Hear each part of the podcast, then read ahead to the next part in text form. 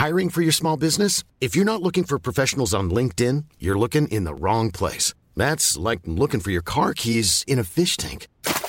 LinkedIn helps you hire professionals you can't find anywhere else, even those who aren't actively searching for a new job but might be open to the perfect role. In a given month, over 70% of LinkedIn users don't even visit other leading job sites. So start looking in the right place. With LinkedIn, you can hire professionals like a professional. Post your free job on linkedin.com slash people today.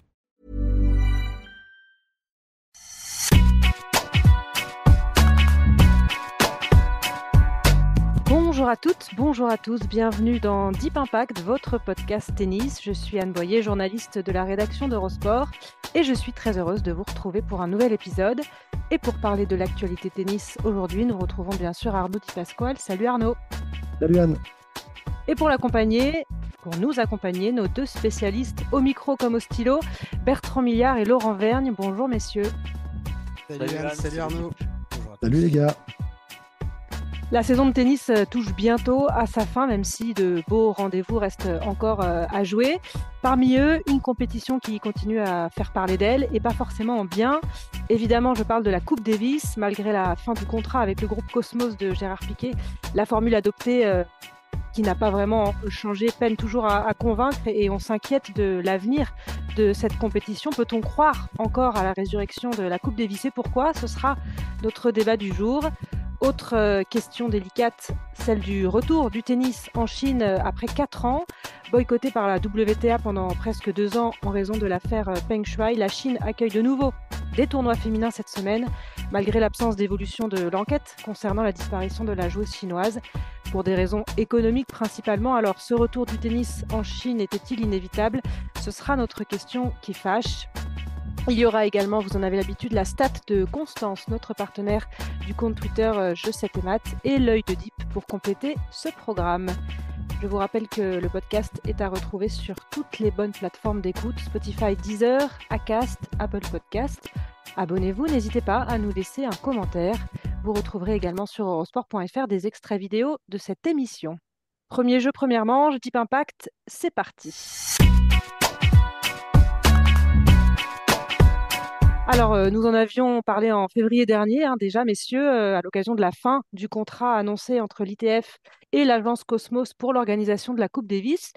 Cette fin de contrat laissait euh, espérer un retour de l'âme de cette compétition centenaire mise à mal, on l'a dit, à maintes reprises par les changements apportés par l'agence de Gérard Piquet. On savait que ça resterait en l'état pour cette édition 2023 au niveau du, format. Mais euh, la compétition disputée cette semaine a confirmé que le changement euh, était indispensable et que la Coupe Davis quand même pouvait peut-être renaître euh, de ses cendres. C'est notre débat du jour. Messieurs, on a eu ce week-end un beau résumé de ce qui ne va pas avec la Coupe Davis actuelle. des tribunes vides pour des matchs sur terrain neutre, un manque de motivation pour certains, des intérêts croissants pour la compétition qui a pourtant fait tant rêver. Mais on a vu aussi, quand l'équipe joue à domicile, quand une des équipes joue à domicile, ce qui a été le cas avec la Grande-Bretagne face à la France, à Manchester, eh bien, on a retrouvé un petit peu de, ce qui faisait le sel et puis l'âme même de cette compétition. Alors, est-ce qu'on peut croire à une, renaissance de cette Coupe Davis, à condition, bien sûr, de, retrouver surtout ce format domicile extérieur? Qui veut commencer sur, sur ce sujet?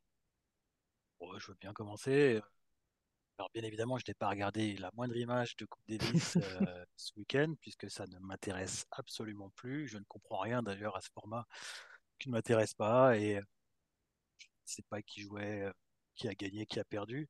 J'ai juste vu les images de joie des Britanniques à la fin, effectivement, dans une belle ambiance. Ça rappelle la vraie Coupe Davis, la seule Coupe Davis. C'est la Coupe Davis, c'est au meilleur des 5-7 et en 5 matchs. Euh, voilà, après, il faut trouver un compromis peut-être parce que il y avait quatre tours par an sous ce format-là, ce qui faisait beaucoup. Donc peut-être la, jouer tous les deux ans, par exemple, c'est quelque chose qui avait été euh, sur deux ans même, c'est quelque chose qui avait été proposé. Mais le format actuel en 3-7, déjà pour moi, c'est une hérésie. Euh, J'en ai déjà parlé aussi pour les petites nations, celles qui sont dans d'autres groupes, dans des groupes 2, euh, 3, qui sont des joueurs qui sont souvent modestement classés, qui n'ont pas la possibilité de jouer en 5-7 dans leur carrière parce qu'ils n'ont pas le classement pour jouer en Grand Chelem. Et c'était donc un moyen pour ces joueurs-là de jouer aussi au meilleur des 5-7 dans des fortes ambiances. Donc la Coupe Davis, on l'a vu, c'est un loupé. On a vu que Stan Wawrinka lui-même avait ironisé alors qu'il jouait cette Coupe Davis en parlant de l'impact qu'avait eu Cosmos sur le, manque de public dans les tribunes. Il a ironisé là-dessus. Gérard Piquet lui a répondu en disant qu'il n'y avait jamais eu autant de monde, je crois, que l'année dernière, phase de poule, choses comme ça. Et Julien Beneteau, euh, notre ancien capitaine de Fed Cup actuellement et ancien joueur de, Coupe Davis aussi, euh, a rétorqué, a dit à, Gérard Piquet comment peux-tu encore parler après avoir fait ce de cette compétition, ce qu'elle est devenue? Donc, euh, oui, il faut que cela soit réformé pour redevenir une vraie compétition. Actuellement, ça n'en est plus une pour moi. Et ça passe par un format domicile extérieur évident, parce que sans ambiance, bah, il n'y a pas vraiment de gros tournois. Hein. C'est quand même de l'ambiance, surtout dans une épreuve comme ça par équipe qui génère d'elle-même en général, avec le côté un peu, chauvin euh, du public. Et puis, euh, trouver la bonne formule. Effectivement, revenir à l'ancienne, ça va être très difficile parce que ça prenait de la place dans le calendrier, que le calendrier est chargé. Mais la faire sur deux ans, ou faire euh, un tour en moins, commencer en quart de finale avec des têtes de série, avec des barrages comme il y avait avant. Je ne sais pas, il faut, réfléchir là-dessus, mais absolument revenir à, la formule domicile-extérieur et avec, euh, je pense pour moi, des matchs euh, au meilleur des cinq. Ça, c'est encore possible de, croire à un retour euh, au, meilleur des, cinq. On sait que Feliciano Lopez a été interrogé là-dessus et pour lui, la priorité sera peut-être plutôt euh, domicile extérieur s'il faut choisir euh, une des deux, euh, un des deux aspects qui faisait le, la beauté de la Coupe Davis. Ouais, je pense qu'on en est à un tel point qu'il faut peut-être hiérarchiser les, les problèmes et, et, les possibles solutions. Et pour moi, de très très loin, le, le format domicile extérieur, le fameux home away dont on a beaucoup reparlé ce week-end, c'est la priorité absolue. Parce que ce que les joueurs et le public a toujours cherché en Coupe Davis, ce sont des émotions d'une nature différente par rapport à ce qu'on peut vivre sur le circuit. Or, ces émotions-là, elles passent nécessairement par le fait de jouer devant son public ou contre un public, dans des ambiances euh, hostiles, parfois limites, parfois avec beaucoup de tension. Et on l'a vu là avec, euh, la rencontre notamment entre la Grande-Bretagne et la France ce week-end. Euh, il y a eu des moments assez tendus, hein, des, des fins de match un peu, euh, un peu houleuses, de la provoque, mais c'est ça aussi la Coupe Davis. Si on veut voir des gars qui rigolent ensemble, qui se tapent sur le ventre, euh, on regarde la Lever Cup, on regarde euh, l'UTS ou je ne sais quelle exhibition, parfois même certains tournois officiels. Mais la Coupe Davis, vraiment, c'était une atmosphère différente. Et aujourd'hui, on a clairement deux Coupes Davis, c'est-à-dire qu'on a les rencontres de Coupe Davis qui se jouent devant en mode domicile extérieur et celles qui se jouent sur terrain neutre qui n'ont objectivement strictement aucun intérêt même pour les joueurs, je pense. si vous demandez aux Français cette semaine qui ont affronté les Britanniques chez eux, euh, dans une ambiance très chaude devant 13 000 personnes et qui ont joué euh, également l'Australie et, la Suisse, je pense qu'ils ont, indépendamment du résultat final, ils ont pris beaucoup plus de plaisir euh, contre les Britanniques que dans les deux autres matchs, parce que c'est ça la Coupe Davis. Donc aujourd'hui, on est dans une formule complètement bancale, hybride, avec presque deux compétitions différentes en même temps, y compris pour les mêmes équipes au sein d'une même semaine dans, certaines poules. Oui, c'est ça qui n'a aucun sens. Donc ça n'a strictement aucun sens. Euh.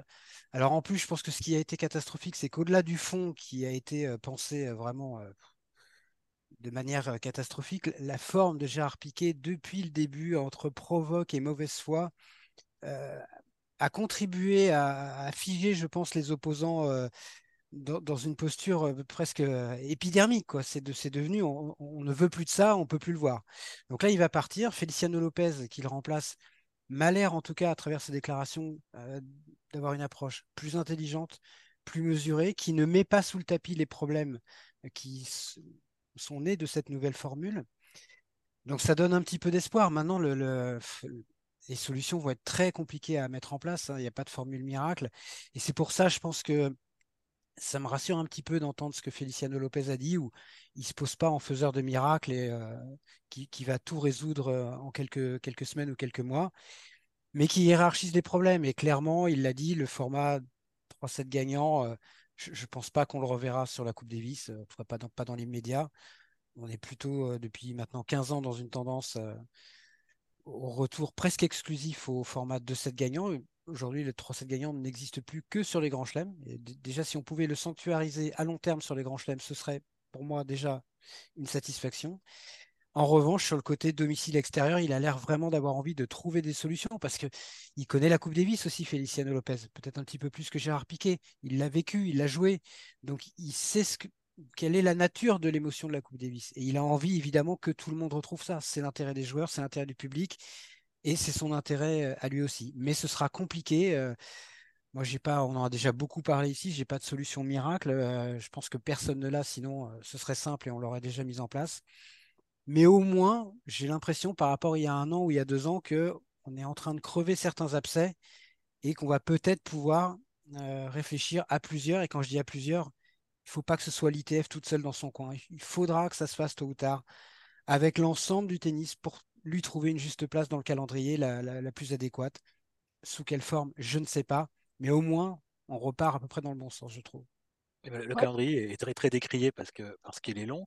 Mais euh, il y a beaucoup de tournois euh, voilà, de, seconde, de seconde euh, catégorie. Là, là après l'US Open, c'est quand même. Oui, mais l'ITF ne peut hein. pas le faire tout seul dans son coin. Non, mais. Ça peut pas être voilà, unilatéral. Donc, non, les joueurs n'arrêtent pas de respecter sur le calendrier pour aussi penser à une saison avec moins de tournois. Par exemple, après, un grand chelem comme l'US Open, où le plus gros de la saison est passé, pour y avoir moins de tournois, il y aurait peut-être plus de la place pour une vraie Coupe Davis. Je sais pas, moi, pas la semaine suivante parce que c'est proche, mais deux semaines après, après US Open. Après, le problème, c'est que ça ferait qu'une semaine et qu'il faut en trouver plusieurs si on veut faire plusieurs tours.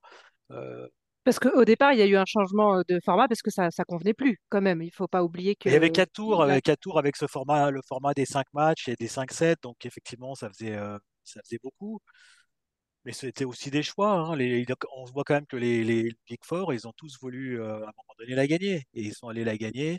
Certains l'ont joué tout le temps, d'autres par à coup c'est quelque chose qui comptait dans un palmarès compte. Donc, ils sont quand même allés, à, un moment donné faire l'effort de la jouer. Euh, après, il y a eu moins, comme ils l'ont tous gagné, ils sont un peu désertés. il y a eu de moins en moins de grands joueurs. Mais moi, je trouve quand même que la Coupe Davis, l'institution Coupe Davis et, la compétition en elle-même est plus forte que le nom des joueurs qui la jouent. Parce qu'un match Monaco-Bulgarie, sur l'ancien format, ça m'intéresse. Et euh, au milieu des 5-7. Et je peux regarder des matchs. Alors que euh, bah, on n'a pas besoin d'avoir un Djokovic, un Federer ou un Nadal sur le cours pour avoir justement, avec le format domicile extérieur, une superbe ambiance et des joueurs très motivés. Et, et c'est pas tellement le niveau de jeu qui compte en Coupe Davis en fin de compte, c'est l'opposition, c'est ce que mettent les joueurs dedans. Jusqu'à un, certain point, notamment en finale, et je pense que c'est triste à dire, mais la victoire de la France contre la Belgique oui, oui. A, fait, a vraiment fait du mal à la Coupe Davis et ça a été le dernier clou euh, planté sur le cercueil de ceux qui voulaient enterrer cette formule. Parce que quand tu gagnes une Coupe Davis sur quatre tours sans battre en simple un joueur du top 10, c'est quand même un problème. En revanche, avant, pour moi, on n'avait pas besoin d'avoir Federer, Nadal et Djokovic tous les ans. Et euh, la finale Croatie-Argentine, avec Silic et Del Potro en tête d'affiche, juste avant que la France ne gagne, a été extraordinaire. Murray l'a gagné avec la Grande-Bretagne, Silic l'a gagné, Del Potro l'a gagné, en plus du, du, big, du Big Free. Donc, globalement, euh, on n'avait pas de peintre qui gagnait la Coupe Davis. Et c'était toujours une équipe qui était portée en général par un grand joueur. Sauf, effectivement, il y a eu cette exception de la France en, 2000, euh, en 2017, je crois, contre, contre la Belgique. Et, toute cette édition a été quand même globalement faible. Et ça me fait mal de le dire. J'étais très heureux pour les Français de voir euh, Tsonga, de voir euh, Pouille et tous les autres remporter la Coupe Davis. Mais si on n'est pas français et qu'on regarde objectivement ce qu'était cette édition-là, bah, c'était quand même un problème. Oui, c'était un problème. pas parce que la France a gagné, parce qu'il a La parole à Arnaud quand même. Euh, si on vous demande quels sont vos, enfin moi, si on me demande quels sont quels sont tes meilleurs souvenirs en tennis, euh, je crois que vraiment tout, en haut en premier, je mets euh, Lyon 91, la finale États-Unis-France, France-États-Unis, gagnée par la France. C'était en termes d'émotion, j'ai pas vécu plus fort, je pense, en, tennis. Donc ça prouve que cette formule-là est effectivement avec des grands joueurs, parce qu'il y avait Agassi et Sampras d'un côté, avec qui Forger, le compte. Ouais, mais en, 2000, en, 96, il y, a, il, y a Culti, il y a Culti en face. Ouais, mais c'est énorme aussi. C'est pourtant extraordinaire. Oui, c'est moins, c'est extraordinaire, mais moins parce qu'on l'a déjà regagné. mais c'est extraordinaire dans le, dans le format et effectivement dans le scénario. Oui. Alors Arnaud, est-ce qu'il faut associer les joueurs peut-être à, à cette refonte Est-ce qu'on peut y croire me passer la parole. les joueurs. Il ne faut pas les lancer là-dessus, hein, les deux, parce qu'ils sont intarissables. Bah ouais, je sais, mais comme je n'aime pas couper la parole, je, peux attendre la fin de l'émission sans aucun problème, vous inquiétez pas. Euh, non, mais en fait, euh, en fait j'ai l'impression qu'on s'acharne sur Cosmos alors que moi j'ai envie de m'acharner sur l'ITF, premièrement. Euh, ça, c'est le premier point. Ensuite, euh, je trouve que les joueurs ont quand même leur mot à dire, quoi qu'il arrive. Ça, euh, je trouve, je, le trouve malgré tout trop discret, voilà, par certains qui évidemment prennent la parole à 38 ans, voilà. Mais globalement, il y en a quand même d'autres qui pourraient l'ouvrir un peu plus. Et que là, on arrive au bout du bout, donc, euh, donc je trouve ça, je trouve ça assez, euh, assez, assez triste de, de- voir finalement qu'on, qu'on- qu'on- que les, joueurs aussi se laissent, se laissent porter par un truc qui est absolument nul. Ensuite, euh, je reviens sur la mauvaise foi, euh, et, là-dessus, euh, je trouve ça fou. Évidemment qu'on commence à, crever les abcès, c'est ce que tu dis, je crois, Laurent, mais parce que, en fait, on arrive complètement au bout, on voit que ça peut pas fonctionner, et on s'entête quand même, on lit encore que ça a fait, que ça a fait un tabac l'année dernière, que c'était, enfin, on arrive quand même à nous faire croire que c'était génial par moment. Enfin, c'est quand même un truc qui est complètement dingue ce qui se passe, et c'est pathétique. C'est quand même pathétique là ce qui se et, et donc on en arrive un point, enfin qui est, enfin c'est le point de non-retour. On est dans une impasse là, et donc c'est pour ça que ça va évidemment, proba- enfin très probablement changer. Euh, Il y a même Joko qui a commencé à dire, alors qu'il était plutôt pour le changement, pas pour cette formule forcément, mais pour le changement, qui commence à dire très bien, mais si c'est pour jamais aller en Serbie, c'est pas cool, parce que l'objet c'est aussi justement de pouvoir communier avec son public, de pouvoir voir les, enfin, la jeunesse, enfin, et surtout quand on a, ben, quand on est Joko et qu'on a envie de, de transmettre. Donc euh, ça, c'est, bah, on revient sur le, le- point fondamental, hein, et c'est bien ce que vous avancez tous les deux, et on se rejoint. Euh, si j'ai bien compris, la phase finale est en Espagne, c'est ça? Ouais, Malaga, Oui. ouais. Ah. Sans l'Espagne, sans l'Espagne, c'est ça? Sans l'Espagne. ouais.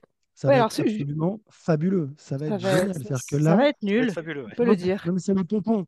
Là, c'est, on peut pas faire mieux. C'est-à-dire, En Espagne, sans l'Espagne, Il y aura du public payé, encore une fois. Ouais, parce que c'est quand même ce qui avait sauvé euh, les apparences, notamment lors de Oui. la première édition où Nadal était là, où les Espagnols avaient gagné chez eux. Et là, évidemment que tu retrouves une ambiance de Coupe Davis, évidemment. Mais il faudrait l'avoir à, à chaque fois. Et donc, oui, elle était un peu malade, ok, très bien, on est d'accord pour le dire tous, mais, mais à, à la fin, moi je rejoins aussi, euh, tout, le- enfin Bertrand, je crois que tu disais, ils ont tous voulu la gagner, les meilleurs, hein, attention, hein. ils, y sont, ils y sont quand même allés. Et, euh, et comme tu dis, ouais, il y a peut-être eu euh, cette année là contre la Belgique qui a fait du mal, mais globalement, on est allé un peu vite en besogne quand même, je trouve. Je trouve que un peu la, radicalité, la radicalité du changement, c'est vraiment grotesque. Et aujourd'hui, je trouve que de la part de l'ITF de pas enfin, de pas accepter cette erreur, de pas la reconnaître, moi je trouve ça mais, mais, mais plus qu'énervant. Et, et c'est ça qui, qui rend fou, c'est-à-dire qu'aujourd'hui tu discutes encore avec euh, ces pros du, du, du changement, parce qu'à la limite on l'est un peu tous, mais là à l'ITF, ils sont pas capables de reconnaître que ça a été une énorme connerie. Je trouve ça complètement fou. Ça serait quand même, on, aurait presque envie, euh, à un moment donné, simplement qu'ils puissent au moins reconnaître ce- ce- cette erreur. Mais voilà, mais donc là c'est terrible. Enfin, moi, je, et, comme Bertrand, bien évidemment, alors que la France a joué, j'ai quand même suivi tout ça d'assez loin, mais les résultats, mais euh, j'ai pas vu une image. Ça ne m'intéresse pas. C'est pareil. Alors qu'à l'époque, on pouvait voir franchement un Acasuso Verdasco, je ne sais pas si on l'aurait regardé en, en temps normal, mais c'était le match décisif d'une finale en Argentine. Pour l'ambiance, pour l'atmosphère, c'est ce que tu dis, c'est l'ambiance. Tu vas chercher les trucs. Verdasco avait gagné, ça, ça termine à genoux, euh, il y, a il y a une ambiance de fou, et voilà, et, parce, que- et c'est pourtant, c'est pas les meilleurs joueurs du monde, mais c'est le- la, la compétition était plus forte que les joueurs, encore une fois. Oui, parce que c'était un, c'était un révélateur, la Coupe Davis, parce que c'était des matchs que tu ne jouais que dans ce contexte-là. Euh, donc c'était un truc vraiment à part, c'était unique. Et aujourd'hui, c'est plus unique. Aujourd'hui, ce sont des matchs comme les autres et, et en p- pire en plus parce que la plupart du temps, euh, quand tu joues sur, sur terrain neutre, dans une atmosphère de, c'est un, cimetière la plupart des stades. Tu vois, il y a des, quelques grappes de spectateurs. Alors, en plus, il y a Stan Wawrinka qui a lancé une petite polémique en, expliquant selon lui, euh, il a un petit quiz, il a fait un petit quiz euh, Coupe Davis. Est-ce que vous savez que euh, l'ITF euh, paye euh, des spectateurs euh, pour assister euh, à des matchs de Coupe Davis? Donc, bah, c'est vrai que euh, j'aurais presque aimé que ces joueurs-là, on parle de grandes figures, hein, des gens comme Stan Wawrinka, euh, parlent euh, presque un peu plus tôt. Là, euh, ça tire quasiment sur une ambulance parce que tout le monde a compris, à Cosmos se barre, euh, c'est là, c'est presque facile de tirer sur la Coupe Davis euh, aujourd'hui. Alors, ils ont peut-être voulu laisser leur chance au produit, mais quand tu disais, Arnaud, euh, il faut écouter les joueurs, mais un des grands arguments de ceux qui voulaient enterrer la, la vraie Coupe Davis, c'était de dire les joueurs ne veulent plus la jouer. Déjà, je trouvais que c'était un raccourci quand même assez, euh, assez incroyable. Et puis, on n'a pas écouté certains joueurs, et notamment les jeunes. notamment la jeune génération. je pense à quelqu'un comme Alexander Zverev qui jouait tous les tours de Coupe Davis dans l'ancien format. Il était toujours là. Et lui, dès le début, il a dit qu'il ne jouerait pas cette nouvelle. Ah ouais, et puis dès le début, hein, il a dit moi cette Coupe Davis là, je la jouerai pas, ça m'intéresse pas, c'est pas la Coupe Davis. Euh, des gens comme Chapovalov et et Ogier Aliassim qui ont vécu un grand moment euh, dans la nouvelle version, mais ça aurait été exponentiel s'ils avaient gagné la Coupe Davis en jouant euh, chez eux à Vancouver, à Toronto, à Montréal, devant 15 ou 20 000 personnes. Donc, on a privé cette jeune génération de ça. Alors, peut-être que les grands joueurs, après l'avoir gagné, ils la jouaient moins ou ils la jouaient plus, mais au moins, eux, ils ont pu la gagner, ils ont pu profiter de ça. Et tous les autres, on les a privés de ça. Donc peut-être qu'on a un peu trop écouté des garçons qui avaient déjà 35 ans, euh, qui avaient profité de la Coupe Davis. Et je dis profiter parce que pour beaucoup, ça a été très important dans leur carrière. Et je pense à quelqu'un comme Rafael Nadal, qui l'a gagné très jeune. Je pense à quelqu'un comme Novak Djokovic, pour qui la victoire à Belgrade en 2010 contre la France a été un tournant majeur dans sa carrière, et il l'a toujours dit. Et les autres, ils n'ont pas eu le droit à ça. Donc c'est dommage. Et c'est même plus que dommage, c'est c'est presque criminel. Oui, mais alors un Alcaraz qui participe pas là, est-ce que c'est pas aussi le symbole du, du ah, désintérêt de cette jeune génération? participe pas parce qu'il en a rien à faire de cette bah, version-là, ou est-ce qu'il aurait, euh, il aurait participé dans, dans l'ancienne version? Ah, Je suis certain que dans l'ancienne version, il aurait, bah, peut-être pas cette année, mais il aurait à un moment donné participé pour ah, Je pense aussi s'il avait pu jouer une euh, demi ou une finale de Coupe Davis euh, contre l'Italie avec Sinner et Berrettini et voilà quelque, enfin. mais là, il savait que ce serait à Madrid, comme, enfin que ce serait en Espagne la finale, donc il y avait une chance de, connaître. Je ne sais pas. Là, on fait de la prospective de toute façon. Euh, est-ce qu'il l'aurait joué ou pas? Peut-être que oui, peut-être que non. Mais je, pense que au-delà de cette édition-là, euh, dans l'ancien format, je serais étonné qu'il ne l'ait pas joué. C'était presque indispensable de vivre euh, ce que c'était que la Coupe Davis. Dans une carrière, quand tu es jeune notamment, c'est quelque chose qui te fait grandir. Parfois, qui peut te détruire. Hein. Ça a détruit des carrières, la Coupe Davis. Et, inversement, il y avait aussi des joueurs qui faisaient, qui étaient bons quasiment que en Coupe Davis ou qui se transcendaient beaucoup plus en Coupe Davis que dans les autres tournois. Je vous connaissez peut-être le Hongrois Pyros, qui doit être, je sais pas, 110, 115 actuellement, 120. À 18 ans, il avait gagné un match en 5-7 à Budapest devant son public. Je sais plus contre qui, mais contre un joueur plus fort. Euh, c'était un, un très gros exploit, je me souviens à l'époque. Et Zombor Pyros, il s'appelle. Et vous voyez, j'avais vu les images. Je dit, c'est fantastique cette compétition. On a un gars qui a 18 ans, qui est inconnu, qui, bat un, joueur beaucoup plus fort que lui, un top 100, et qui ça le rend, il pleure, il pleure de joie, il tombe euh, sol, il y a, il y a tout un communion avec un public, et pourtant c'est que la Hongrie en Coupe Davis. Donc voilà, c'était une superbe compétition. C'est ça qui est terrible, c'est qu'on a tué ça, une superbe compétition. Ça permet aussi d'exporter ce tennis dans des, petites nations qui n'ont pas forcément droit euh, à des grands tournois, la Hongrie, euh, même la Serbie de Djokovic. il est né aussi de, ça, Djokovic, de, de cette Coupe Davis, de ces compétitions qui ont, qui ont bah, fait connaître le hein, tennis. L'ambiance qu'il a mise et même le discours qu'il a prononcé au micro, je ne sais pas beaucoup plus au français, mais entre son match à lui remporté et, et le match décisif entre Troïki et, et Kellodra, il avait bien harangué le public. Alors effectivement, côté français, c'était pas, c'était pas facile à gérer. C'est dur à vivre, oui. Oui, oui, c'est une forte ambiance. Puis je repense aussi au Paraguay-France. On en reviendra pas là-dessus, on en a déjà parlé, mais une ambiance, on jouait sur parquet, avait des pièces de monnaie qui étaient lancées sur les joueurs. Hervé Dutu qui s'est fait aligner pour le compte par un, par un spectateur paraguayen parce qu'il était français. Des matchs commençaient parfois, le premier match à 18h, quand il y avait deux matchs en 5-7 à jouer, finir à 3 heures du mat ou 4 heures du mat pour que les joueurs français soient bien éreintés, des trucs qu'on ne verrait plus. Bah, ça, bien sûr qu'il ne faut pas aller jusque-là. C'était aussi ça le sel de la Coupe Davis. Bah, on a besoin d'associer les joueurs alors. Les, peut-être les jeunes joueurs, le, conseil des joueurs. Ton ami Pierrot Zombor, dont tu parlais, qui nous a gratifié d'une petite imitation de Dani Medvedev. avec euh, une gestuelle un peu accentuée, mais on retrouve bien quand même l'esprit de, de Dani. je vous conseille de regarder ça sur, euh, sur Internet. on, aime toujours les. Ce n'est pas mon ami.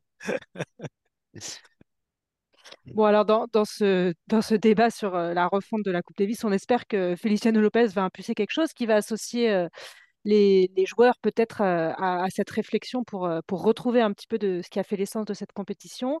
Euh, on a une stat quand même qui concerne l'équipe de France, c'est la stat de Constance du compte jeu 7 et maths. Et elle concerne donc la France qui n'y arrive pas en Coupe Davis parmi les nations qui ont participé à au moins trois phases de poule de cette Coupe Davis nouveau format. L'équipe de France est la seule nation n'ayant jamais réussi à rallier les quarts de finale.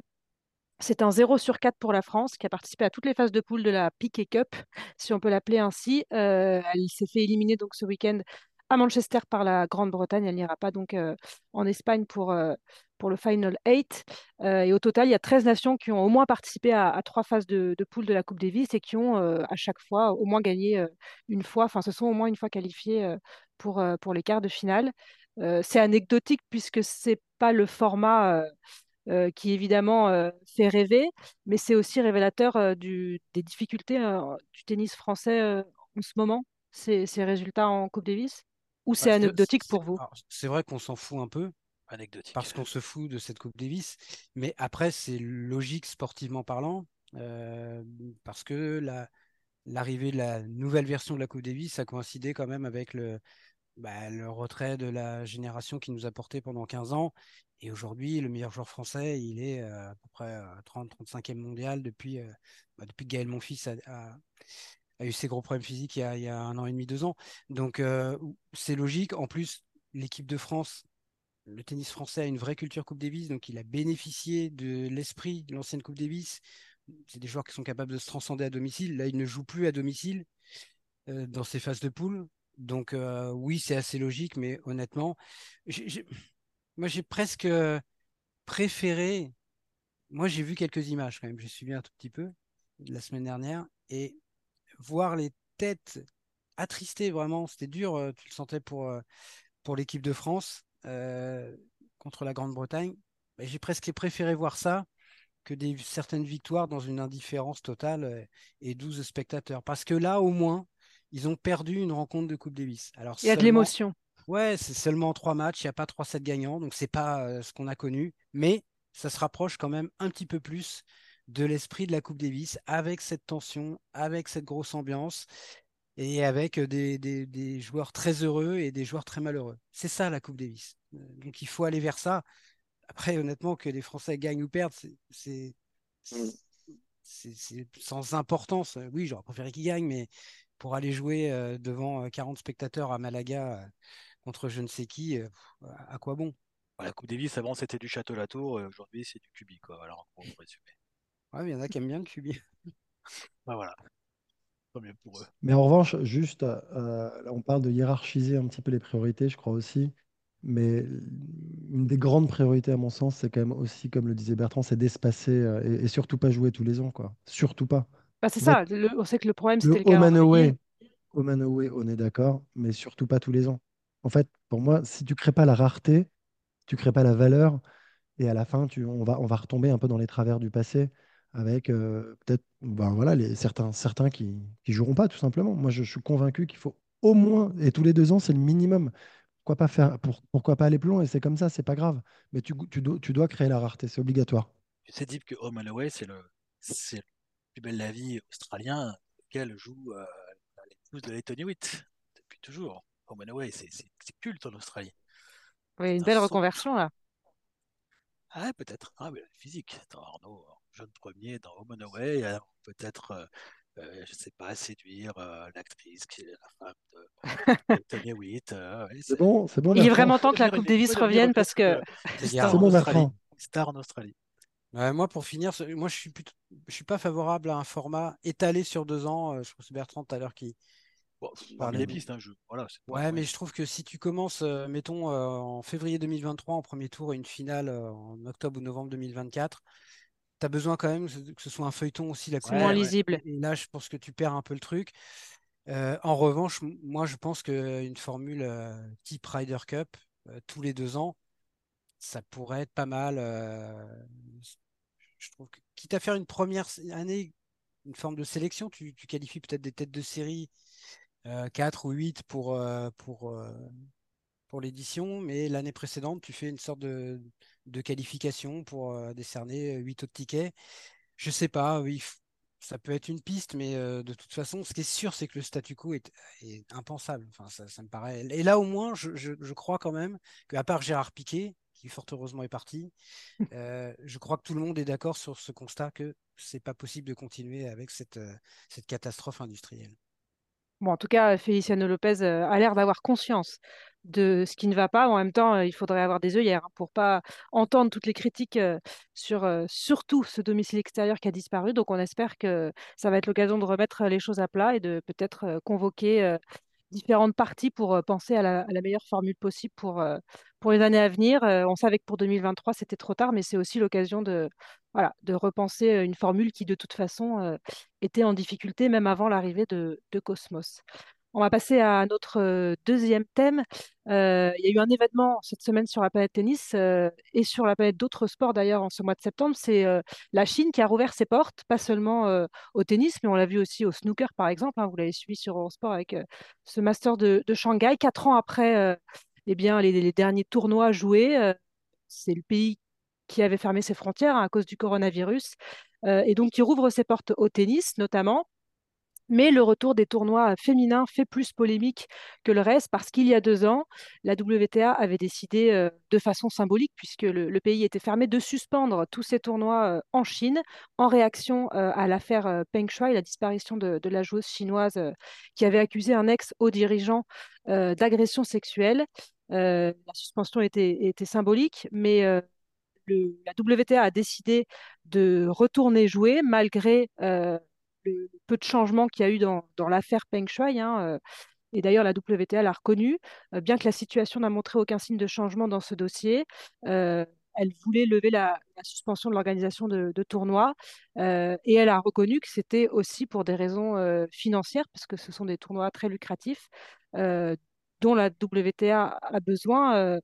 Est-ce que on comprend évidemment qu'elle soit revenue dans, ce pays, messieurs. Est-ce qu'elle pouvait faire autrement? Elle a aussi dénoncé le fait de ne pas avoir été plus suivie dans, son action pour réclamer du, changement et au, moins la lumière sur, cette affaire qui eh s'est éteinte petit à petit et, dont on n'a pas vraiment eu de nouvelles depuis. Est-ce que la WTA pouvait faire autrement? Est-ce qu'on peut la blâmer de, retourner en Chine, de ne pas garder sa suspension alors que le, pays rouvre ses portes au, tournoi et au sport en général. C'est un, sujet assez délicat parce que c'est finalement aussi un sujet de, société. Euh, c'est difficile de se faire un avis là-dessus. En fait, la, vie, le cours de la vie reprend toujours euh, dessus sur un événement particulier, même si on peut le déplorer, évidemment. Euh, on ne peut pas, à vie, je pense, sanctionner la Chine pour l'affaire Peng Shui parce que de toute façon, ça ne changerait rien. Euh, on a, les Chinois, c'est ben voilà, un pays qui est quand même très, très fermé, qui verrouille beaucoup. On n'aura pas plus d'infos que ça. On ne sait pas aujourd'hui si elle est en liberté, en liberté surveillée, etc. Il y a eu, on nous a montré plusieurs fois Peng Shui divers endroits, mais elle ne semblait pas forcément être en totale liberté. L'affaire est grave parce que ce qu'elle a dénoncé, euh, c'est quelque chose d'assez horrible, effectivement, et, commis par un membre du gouvernement euh, chinois. Donc, euh, c'est sur le plan moral, non, ça n'est pas bien, évidemment. Sur le plan moral, ça n'est pas bien de retourner en Chine parce que, parce que la Chine est une dictature, mais il y en a malheureusement beaucoup dans les pays où le tennis se rend, parce que, effectivement, quelqu'un de, haut placé a abusé visiblement d'une joueuse, puis à faire en sorte qu'elle ne puisse plus s'exprimer et ne plus, euh, plus jouer. Et elle a obligé certainement aussi à faire machine arrière dans ses déclarations. Donc euh, tout cela était très grave. Je trouve ça très bien que l'affaire ait longtemps quand même été euh, prise au sérieux, qu'il y a eu ce boycott. C'est bien, mais malheureusement, je crois que le temps fait que, toujours, et même si c'est le contraire de la morale, eh bien, il y a toujours aussi des notions économiques et des notions aussi d'oubli, malheureusement, qui, vont avoir lieu. C'est le cas dans, tous les domaines. je vais prendre un exemple qui n'est pas lié au tennis, c'est un exemple du foot. C'est Furiani, en fait, la demi-finale Bastia-Marseille 92, qui n'a jamais eu lieu parce qu'il y a eu cet, écroulement de tribunes. C'est grave, hein, il y a beaucoup de morts, beaucoup de blessés on a décidé, en fait, depuis quelques années, de ne plus jouer de match le 5 mai euh, en France. Et je vais me faire beaucoup d'ennemis, hein, mais moi, je ne suis pas favorable forcément à, cette décision. Pourquoi? Parce que dans ces cas-là, il y a eu des drames, il y en a eu quasiment tous les jours, il y en a eu plein d'autres dans des stades, hein, dans en Angleterre particulièrement, dit, il y a eu des, gens piétinés, il y a eu le Heysel, bien sûr. Et dans ces cas-là, si on ne devait plus jouer à chaque fois qu'il y a un, un événement comme ça, bah, on ne quasiment plus, plus du tout, ou très peu. Donc c'est bien de marquer le coup, le 5 mai, à chaque fois. Euh, je sais que la Saint-Etienne le fait notamment quand elle va jouer à Bastia et il y, a un commémoratif. Voilà, donc, marquer le coup, oui, mais ne plus jouer, je ne crois pas. Alors là, ce n'est pas tout à fait le même problème, évidemment, mais c'est quand même la question, c'est faut-il arrêter de jouer en Chine complètement? Les pourvoyeurs d'argent, etc. C'est immoral, certainement, mais je crois que c'est le cours de la vie, malheureusement, et qu'il n'y avait pas de, possibilité de faire un boycott définitif envers, euh, envers ce pays. Voilà, je prends des, beaucoup de pincettes parce que c'est quand même très délicat, notamment par rapport à, euh, à la raison pour laquelle on n'y allait plus. Et sur le fait que peut-être la WTA n'a pas été euh, assez suivie, est-ce que ça aurait eu plus d'impact s'il y avait eu plus de, voix qui, qui s'élèvent Est-ce que ça aurait changé quelque chose ou est-ce que de toute façon, effectivement, on pouvait s'attendre à ce que voilà, ça fasse du ramdam pendant un temps et puis qu'ensuite, eh bien, la, la vie reprenne son cours je crois que ça, je crois que ça rien changé. je pense, je rejoins évidemment Bertrand sur, sur, sur, ce que tu dis. Après, dans ce cas, si tu boycottes plus longtemps ou éternellement parce que tu considères que c'est immoral, parce qu'il y a une dictature, parce qu'il y a le non-respect des droits fondamentaux de l'homme et tout ça. Enfin, il y a un moment où, dans ce cas, il y a plein d'autres pays dans lesquels il ne faut pas aller. Hein. Et, et, je trouve, même si là, il y a le cas, il y a le cas dont on a parlé de Peng Shui, mais, mais au-delà de ça, non, enfin, on, va au-delà. Enfin, je, je suis pays dans lesquels il ne faudrait pas aller du tout. Or, ce n'est pas le cas. Et ensuite, il faut quand même savoir que la WTA, il y a quelques années, a investi massivement euh, en Chine, massivement. C'est-à-dire qu'on sait très bien ce qui s'est passé. Il y a eu euh, des, enfin, grâce à la Chine, j'ai envie de vous dire quand même qu'il y a eu euh, beaucoup, beaucoup de gros tournois qui ont été organisés avec beaucoup, beaucoup de price money, ce qui a quand même permis à la WTA, je ne sais pas si c'est de se remettre à flot, mais en tout cas de, de vivre très grassement et, ça a permis aussi à toutes les joueuses d'en profiter euh, énormément. Enfin, je, aussi, mais encore une fois, je ne suis pas en train de vous dire que c'est très bien, je suis pas en train. Mais c'est, ça a été quand même un, gros investissement de la, WTA il y a quelques années, d'investir euh, le continent, euh, d'investir la Chine à fond et de se dire, voilà, il y a un marché à, saisir, à prendre. Et, aujourd'hui, ils sont un petit peu rattrapés par ça parce que ça crée forcément des déséquilibres colossaux d'un point de vue économique et, ils y reviennent. Le problème de la WTA, c'est qu'elle était même devenue dépendante euh, du marché asiatique et, notamment du marché chinois. Donc, euh, à partir de là, il n'y avait que des mauvaises solutions. Euh, dans le cas de l'affaire Peng Shui, soit ils ne faisaient rien. Et je pense que du point de vue éthique, moral, c'était pas possible et ils en auraient pris plein la tête. Mais comme vous l'avez dit, c'était pas tenable sur le long terme. Et on fait pas plier la Chine comme ça. La WTA, elle ne tient pas la Chine dans sa main. C'était plutôt le contraire. Donc, euh, donc ça pouvait, à mon avis, que se terminer comme ça. Je pense que c'était une posture euh, morale. je pense que de toute façon, euh, ils auraient été très critiqués s'ils ne l'avaient pas fait. Donc c'était difficile de faire autrement. Et, c'est, je pense, normal qu'ils l'aient fait. Mais en revanche, ce n'était pas une solution de long terme. Donc euh, le, temps ne jouait pas en faveur de la WTA. Euh, je, pense que ça pouvait se terminer que comme ça, par un retour à la normale, alors qu'il a en plus coïncide avec euh, la, fin de la, la fin de la crise sanitaire, la réouverture à l'international de, de, la part des Chinois.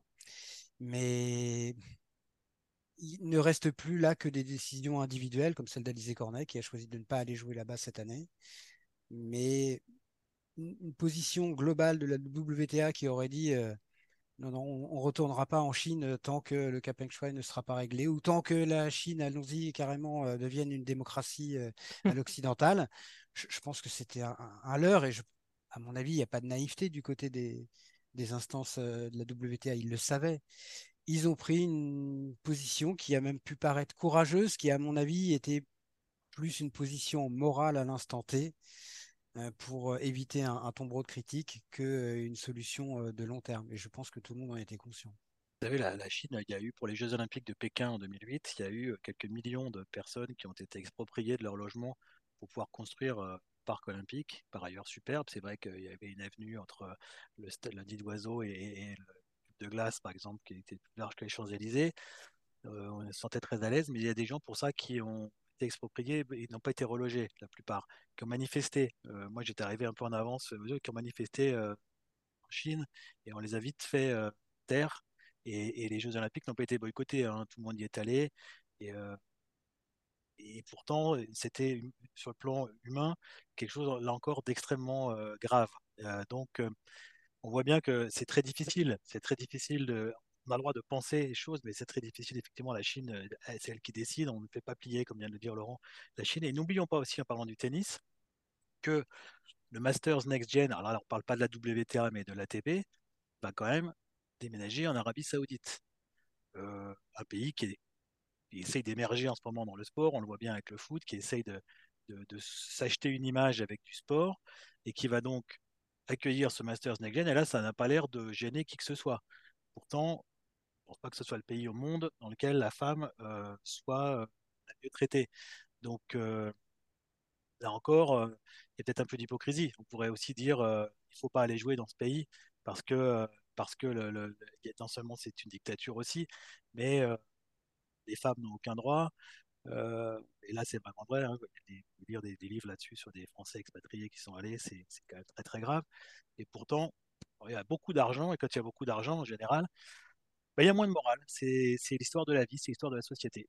Et la WTL a reconnu, hein, elle a admis qu'elle cédait à cette pression euh, financière de, de la Chine, dans laquelle, comme vous l'avez rappelé, elle, avait beaucoup investi, elle était devenue dépendante. Donc au moins, elle a, quand même eu une posture euh, plutôt euh, droite dans ses bottes du début à la fin. Elle avait prévenu que ce boycott euh, viendrait à, la, à la fin de, son échéance rapidement, et c'est ce qui se passe avec la réouverture du, pays. Donc voilà, on voulait quand même en, dire un petit mot.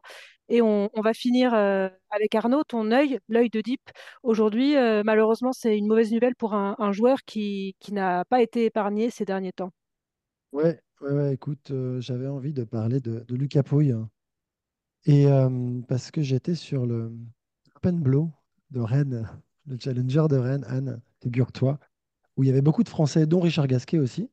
Mais, euh, mais je, petit focus sur Lucas, le pauvre, qui bah, s'est une nouvelle fois blessé. Et j'avais envie d'en parler parce que je crois qu'il il fournit beaucoup d'efforts.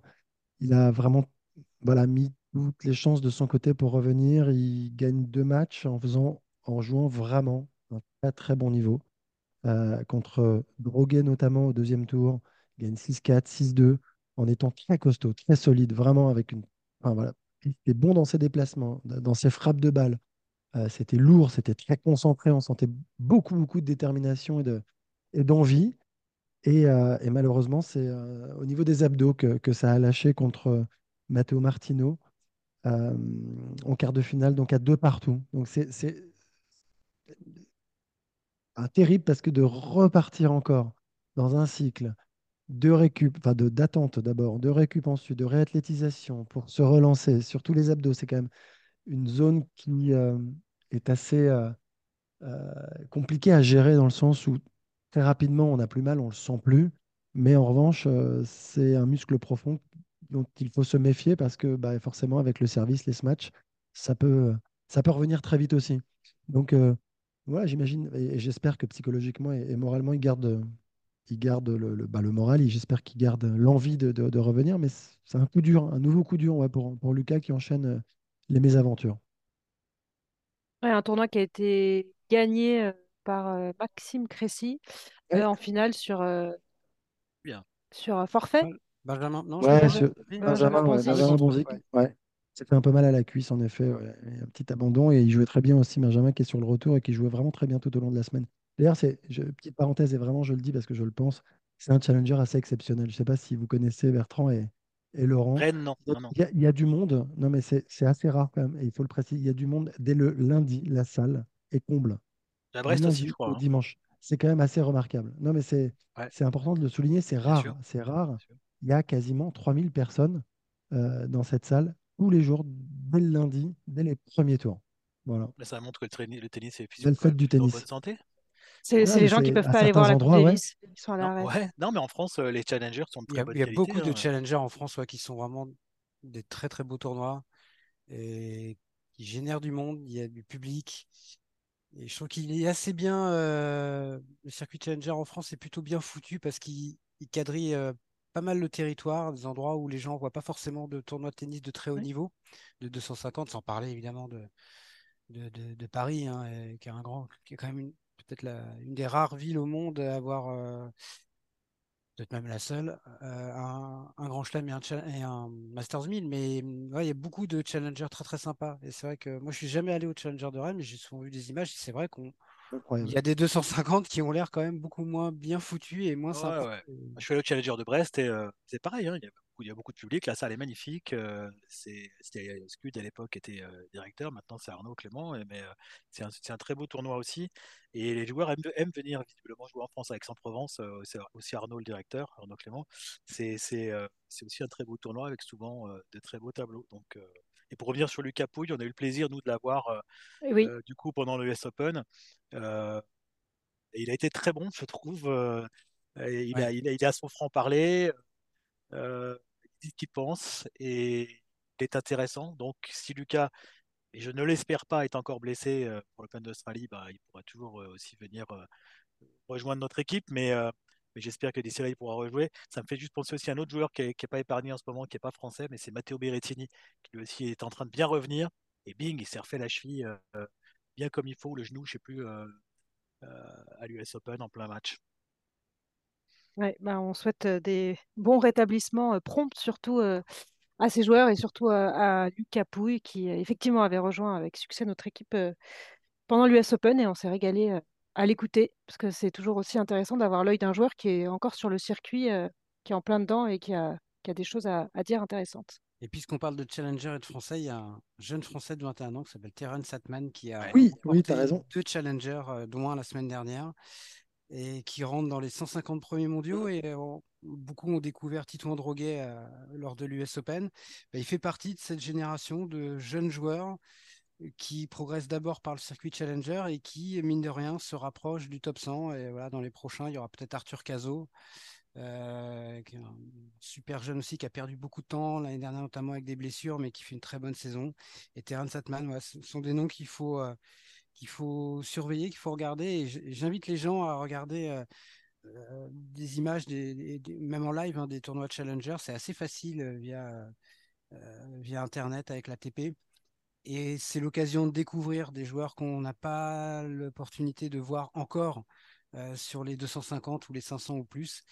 Et c'est le tennis de parfois de demain et pas de dans 5 ans, mais dans quelques semaines, quelques, quelques mois. Euh, c'est très sympa à regarder en général. Ben voilà, c'était un joli mot de, de la fin. Merci euh, à tous les trois, merci à tous. Deep Impact, euh, c'est fini pour cette semaine. N'hésitez pas à nous noter, à nous laisser un commentaire. Abonnez-vous aussi, vous recevrez euh, les nouveaux épisodes directement sur votre smartphone. On se retrouve la semaine prochaine. D'ici là, suivez l'actu sur eurosport.fr et sur nos antennes. Bye bye, merci messieurs. Merci, salut.